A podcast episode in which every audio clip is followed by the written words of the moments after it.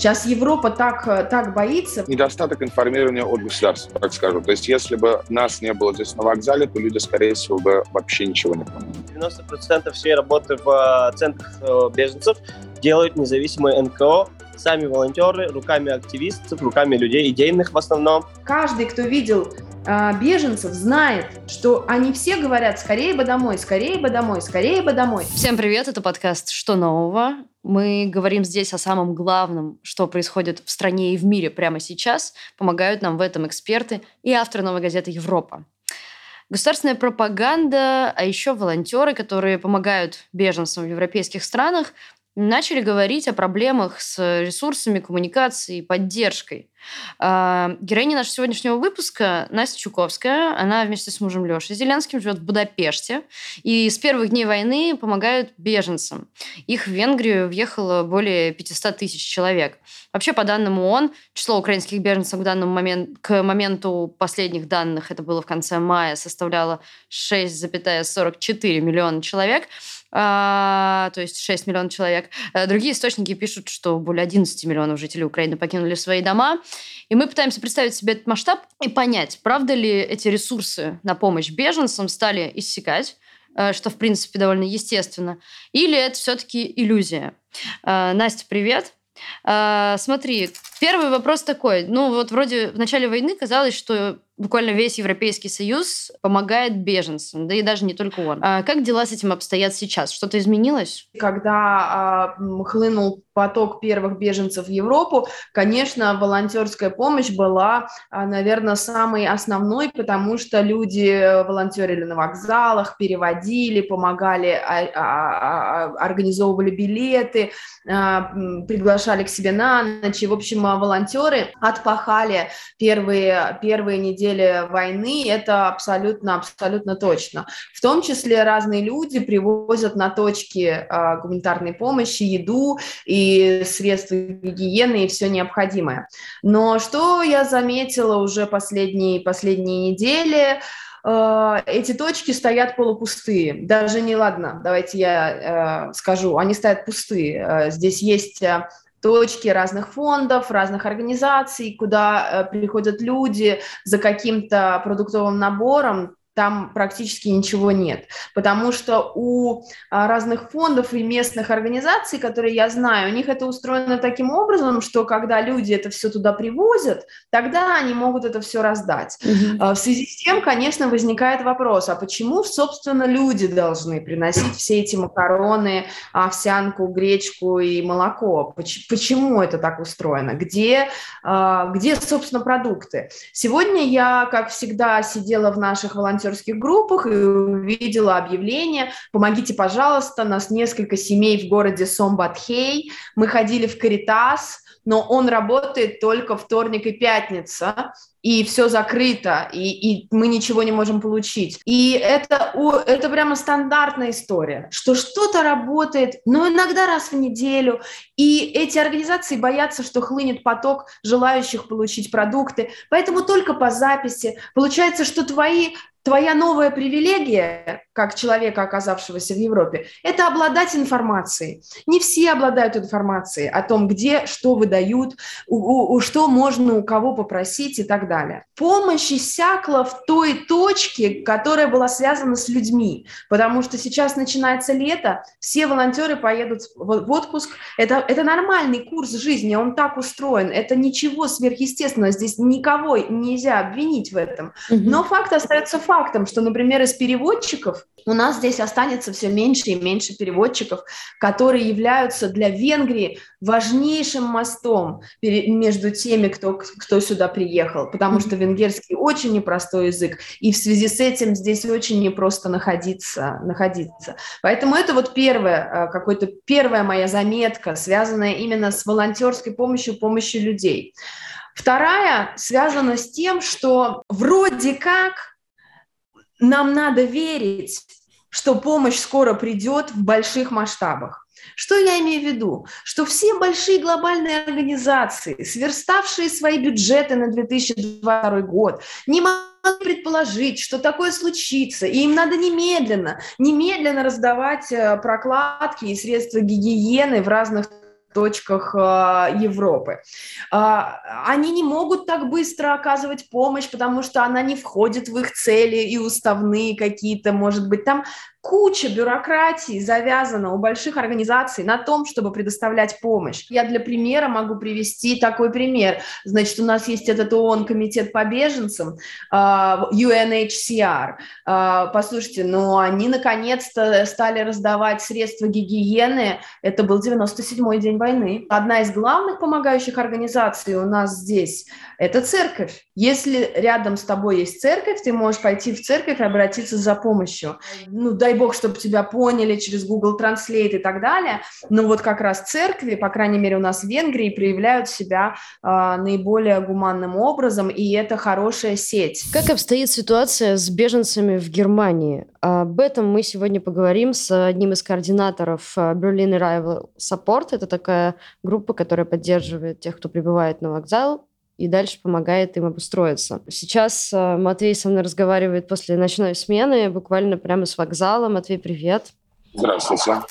Расскажи, пожалуйста, нас очень интересует как, по-твоему, со времен ну, того, с того момента, как вы начали работать, а это, как я понимаю, уже 28 число, вот, вот, с 28 по настоящее время, как изменилась помощь беженцам? А чего, может быть, больше всего не хватает? Есть ли какая-то поддержка от государства? А, и правда ли все становится немного хуже, как нас кошмарит в государственных СМИ, либо с поддержкой все пока что окей? С поддержкой все стало более скорее всего, организовано, если так можно назвать. Вопрос в том, что очень много людей остаются, наверное, недовольны а, той поддержкой, которая оказывается, и очень много людей уезжает обратно. Почему недовольны? В чем недовольство? А, я думаю, что вопрос психологический, когда люди уезжают из своего родного дома и надеются, что они приедут сюда и попадут примерно в такие же условия. И они приезжают, и все не так а, все хорошо, но вопрос в том, что это не их дом родной, и нужно а, ходить по инстанциям, нужно решать очень много вопросов. И в данной ситуации, наверное, с точки зрения государства было бы неплохо оказывать более а, активную поддержку с переводчиками. Проблема, то есть, есть именно в коммуникации с всякими бюрократическими вопросами, да? Да, да. Очень много людей э, не понимают, что нужно, если они хотят получить помощь, эта помощь не будет им оказана, если они просто будут сидеть дома. Mm-hmm. Вот, им нужно приходить в социальное учреждение и требовать то, что им по закону положено. Может быть, они просто к этому не привыкли, или, опять же, нервные какие-то не, э, необычные условия, и поэтому э, им кажется, что им, ну, им должны помогать вот, вот здесь и сейчас, и они сами не могут, наверное, есть какой-то страх из-за языка, еще из-за чего-то. Еще один нюанс э, с поддержкой с точки зрения э, психологической есть, возникают проблемы, например, с людьми э, глухонемыми, э, которые общаются только на русско, э, на языке русских, э, сейчас, на русском языке жестов. У них сложности с, э, с переводчиками еще больше. Часто такие люди а, организация Vulnerable, а у них часто есть еще психологические отклонения или психическое отклонение. А, с такими приходится самим работать. И, конечно, тут от государства было хотелось больше поддержки как-то на, на месте. Вот если говорить про более массовые какие-то проблемы, с которыми сталкивается там, не знаю, каждый, кто приезжает, это что? Это недостаток информирования и переводчиков в основном или есть еще что-то? Недостаток информирования от государства, так скажу. То есть если бы нас не было здесь на вокзале, то люди, скорее всего, бы вообще ничего не поняли. Вплоть до того, что они не знают, как взять билеты, а, и подробной информации об этом со стороны а, той же компании Deutsche Bahn нету.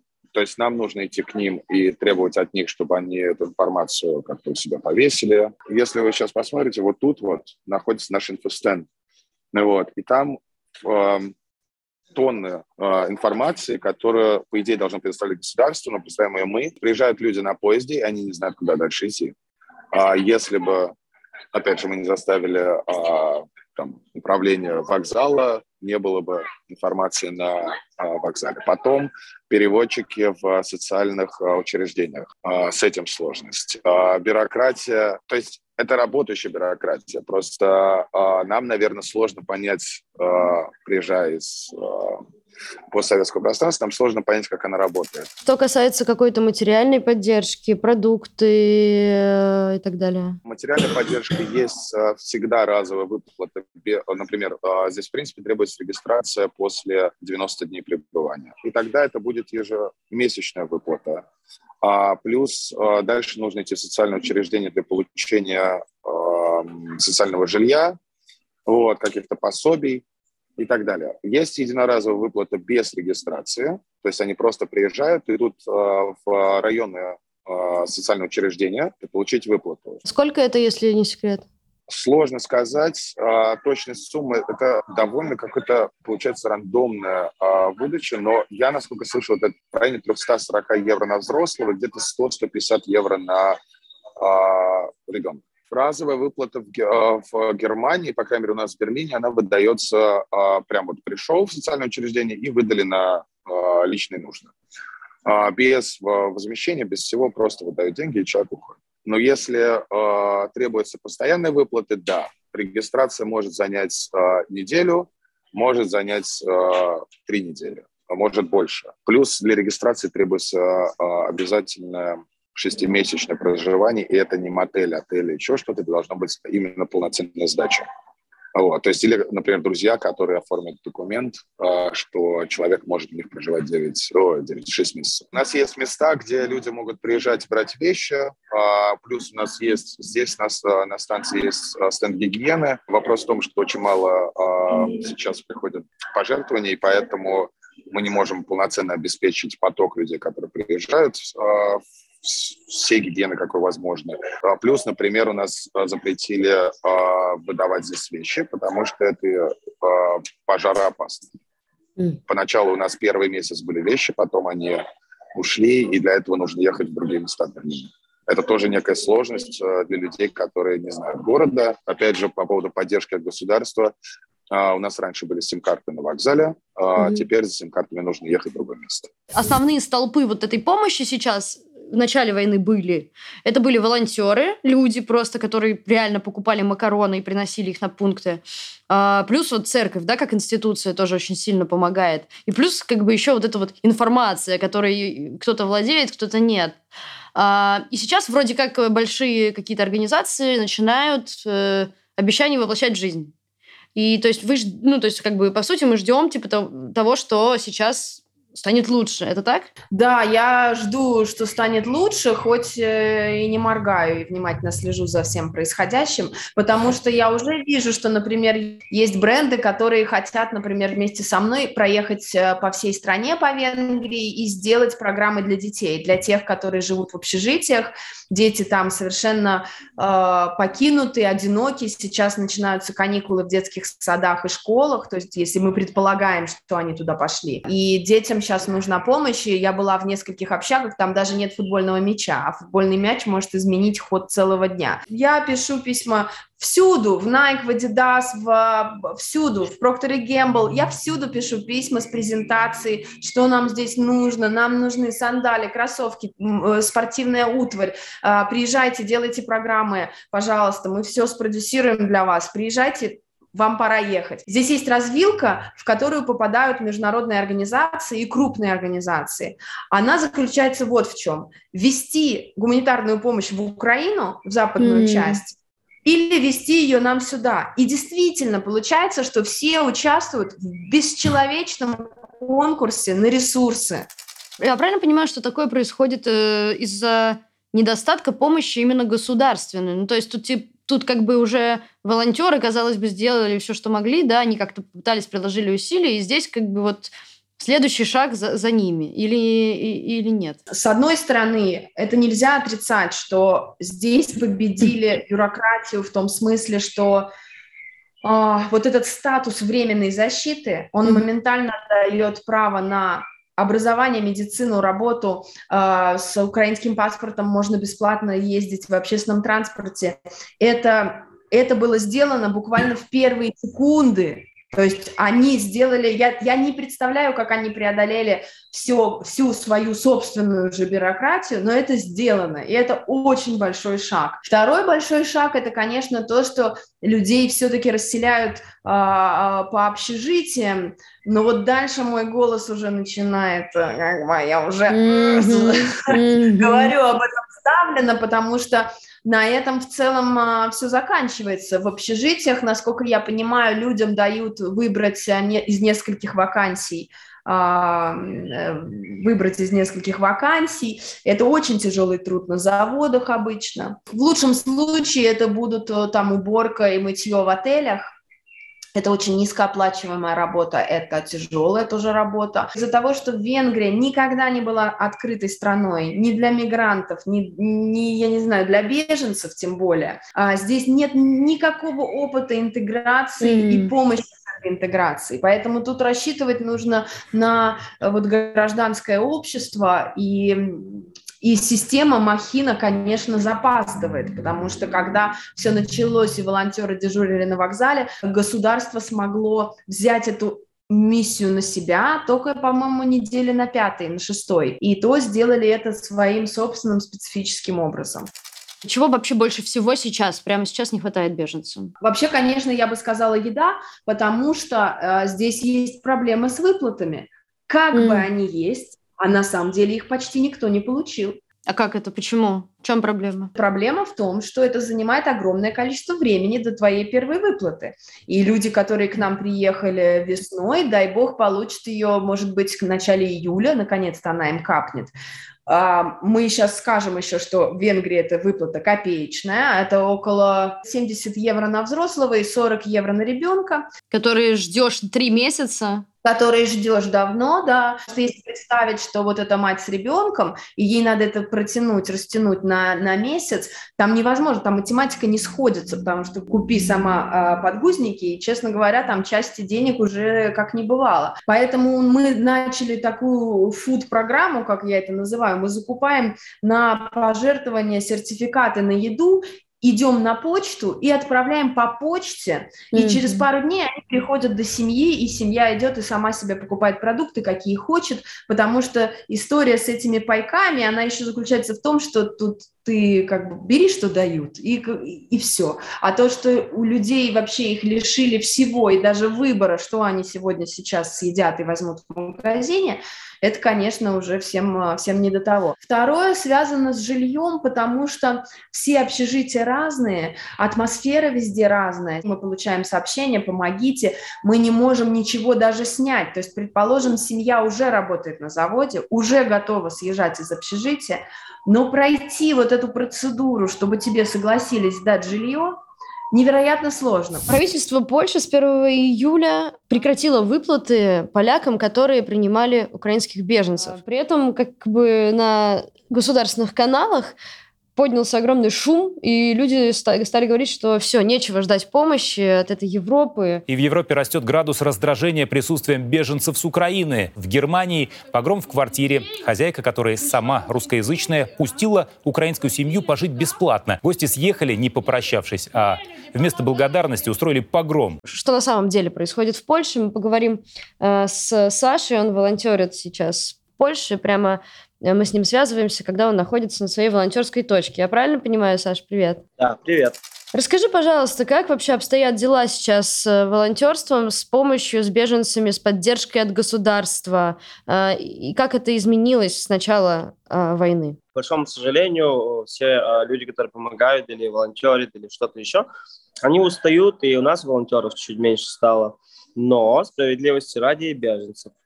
Вот я очень переживаю по этому поводу. Я всем людям, которые возвращаются в Украину, говорю, что потерпите хотя бы еще какое-то время. Они говорят, ну нет, у нас там дети, там старики, дела, еще документы, какие-то заботы. Вот. И поэтому мне кажется, что сейчас уже вот вообще людей, которые в Европу западную уезжают, меньше, а людей, которые обратно уезжают, уже больше становится, скажем mm-hmm. Сколько вообще беженцев, если тебе известно, в Польшу прибыло за все время войны? Цифры вообще разнятся. То есть часть говорит о том, что типа было от э, типа, трех до трех с половиной.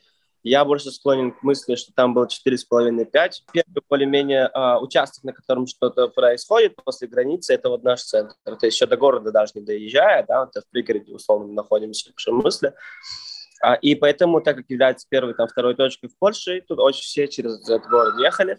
И в нашем центре было от 500 до 600, 600 тысяч человек. То есть через вот это вот вокруг, вокруг да около нас, через парковку нашу. Первые дни был такой хаос. Но сейчас уже такая ситуация такая устаканивается. Да, беженцы есть, но при этом их меньше, и это радует. Как бы ты оценил поддержку со стороны государства? Насчет государства сказать, что в Польше они молодцы, крутые, крутышки, все дела, но 90% всей работы в э, центрах э, беженцев делают независимые НКО, сами волонтеры, руками активистов, руками людей, идейных в основном. Это все делается. Потом уже подключаются международные организации, условно, mm-hmm. и потом уже государство тоже. Но это, как говорится, одна система просто. А, мы бы не работали друг без друга и как бы и отдельно полностью друг от друга, поэтому приходится искать какие-то компромиссы между индепендентными независимыми волонтерами и государством, потому что зачастую бывает такое, что оно ставит ну, палки в колеса разных волонтеров, там, организаций. Каким еще образом? Один из больших таких примеров был, когда а, государство, то есть польское вот местное воеводство запретило, получается, всем, всем волонтерам, которые на границе работают, да, а, всем, кто, кто не разговаривает, допустим, на, на польском языке, приходить.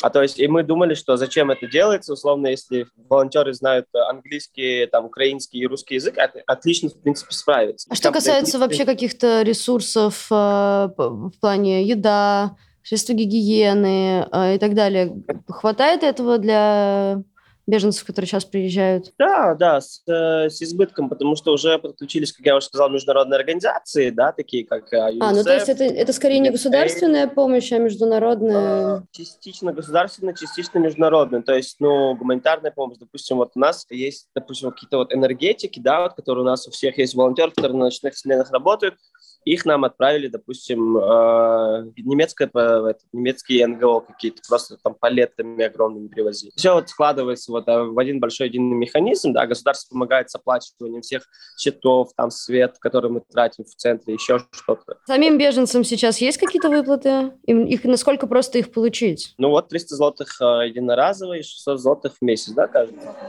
А, и 500 на детей, если есть. Но их довольно легко получить, на самом деле, потому что, да, идешь э, с песелем, это местный документ, в Ужонт, это местная администрация. И, и нет никакой бумажной волокиты, то есть... Э, и а, с этим а... типом выплат нет. И чтобы получить месячные выплаты, тоже нет особо, особо сложностей. Одна простая бумажечка. То есть, в принципе, да, все, ну, все мне рассказывали, девчонки, мальчишки, которые уезжали вот, ну, в там, угу. Варшаву, куда-то. Ну, довольно, ну, несложно. Чего не хватает прям очень-очень сильно? И какой помощи от польского правительства ты бы хотел для волонтеров? сейчас, и для, соответственно, беженцев в том числе? Я бы на самом деле хотел, чтобы, во-первых, волонтерам, которые тут находятся больше месяца или больше, там, не знаю, 4, 5, 6 недель, а, каким-то насильным образом отправляли их на море куда-нибудь, потому что у них тут мозги кипят. Вот, допустим, у нас есть волонтеры, вот я сам больше 100 дней, 105, не знаю сколько, и у нас есть волонтеры, которые с самого начала, это просто ходячие зомби. Я бы просто очень хотел бы, чтобы все эти люди, вот у меня с компанией зарегистрируют, еще какая-то компания сидит там, информирует постоянно. Если бы то было возможно, я бы нашел сменников на, на день, на два и отправил бы всех в море. Солидарность, она вот просто соединяет всех и вся. Тут в нашем центре нет места по каким-то там, не знаю, спорам о э, национальной, расовой, религиозной какой-то другой вражды, потому что мы все объединены какой-то одной целью помогать людям. Поэтому вот так. Есть ли действительно свидетельство того, что вообще программы потихоньку сворачиваются помощи? Или же э, есть светлое будущее, которое мы смотрим? Ну, реалистично, реалистично, если воспринимать. По разговорам с сотрудниками международных организаций, они говорят ужасные вещи. Они говорят, первая ужасная вещь, это надолго. Друзья, это надолго, и кризис с беженцами тоже надолго. Поэтому рассчитывайте за заплыв надолго. Если а, они таким образом верстают сейчас свои программы и бюджеты, это значит, что все-таки помощь будет длительной. Каковы вообще шансы на легализацию беженцев, которые вдруг ну, как бы захотят остаться в Европе? Если у них есть работа, то это все, все реально, все реально. Угу. Если нет работы, э, это, это большой вопрос. Ну, а работу, я так понимаю, в случае с той, что предлагают, это какой-то это тяжелый труд на заводе или там уборщицей. У нас, да. Здесь же еще такая штука. Если мы говорим про Польшу и Чехию, почему туда столько людей поехало? Их языки можно выучить. Mm. Они похожи, украинцы понимают, понимают mm. эти языки понимают в Словакии. И значит, что через время, предположим, через год, они будут говорить на этих языках. В случае с Венгрией, где мы, как мы знаем, самый сложный язык в мире, никаких вот этих вот э, поблажек здесь не будет. Мы видим ситуацию, понимаем, что вероятнее всего беженцы будут продолжать приезжать в Европу. Как по твоим ощущениям, ну, опять-таки, я вам не скажу за всю Европу, но хотя бы за Венгрию, да, как, по твоим ощущениям, э, готова она принять еще беженцев, если возникнет необходимость? Венгрия уже не закрыла границы от беженцев, а главное, она и не может, не имеет права это сделать, поэтому, мне кажется, она примет, э, у нее других вариантов нету. Единственное, что сейчас э, Орбан ввел чрезвычайное положение в стране, mm. это такое же чрезвычайное положение, как у нас было здесь при ковиде. Я так понимаю, это развязывает руки, принимать быстрые решения и сразу их имплементировать, поэтому, возможно, у него есть маневр никого не пустить, но э, я не видела еще пока, чтобы он этим как бы воспользовался. Ну, конечно, Тут вообще с этими режимами может быть все что угодно. Если попробовать замахнуться и посмотреть на всю Европу, как ты думаешь, э, как это выглядит, как, когда закончится этот ресурс и закончится ли он, либо это все-таки очень долгая история? Европа огромная. Самая главная нагрузка легла на три страны, на, на, на Чехию, на, на Польшу и Германию. О чем мы вообще здесь говорим? Франция mm-hmm. приняла всего 30 тысяч человек. А, в Италии там, там какие-то, это, это, это по сравнению с тем, сколько людей приехало и скольким нужна помощь, еще ребята не отработали.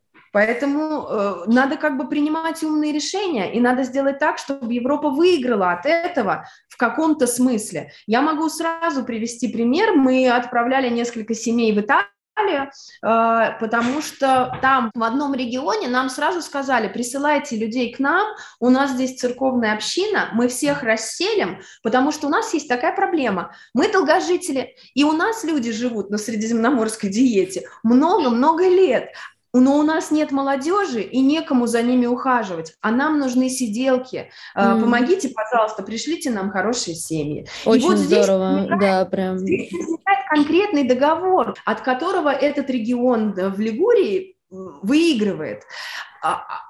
А, остальные пока пугливо озираются и закрываются вместо того, чтобы как-то этим пользоваться. Я привожу, конечно, это идиотский пример, но а, мы тут в Будапеште стали ходить все красивые.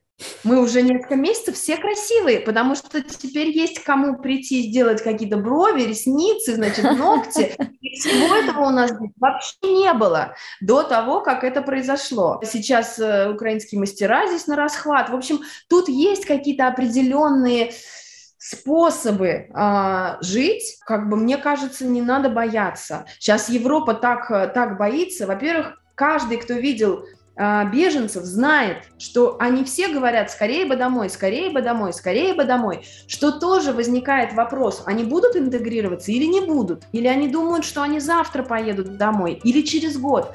Как найти этот баланс, чтобы и они могли продолжать свою жизнь и строить свои планы, и как бы Европа могла вокруг этого построить свои планы. Вы слушали подкаст «Что нового?». Меня зовут Надежда Юрова. Мы очень ждем ваших подписок на наш канал, а еще комментариев, лайков и репостов в социальных сетях, потому что это работает лучше всего. Э, как говорится, сарафанное радио – наш лучший способ для того, чтобы как можно больше людей узнали правду. Всегда с вами. Новая газета Европа.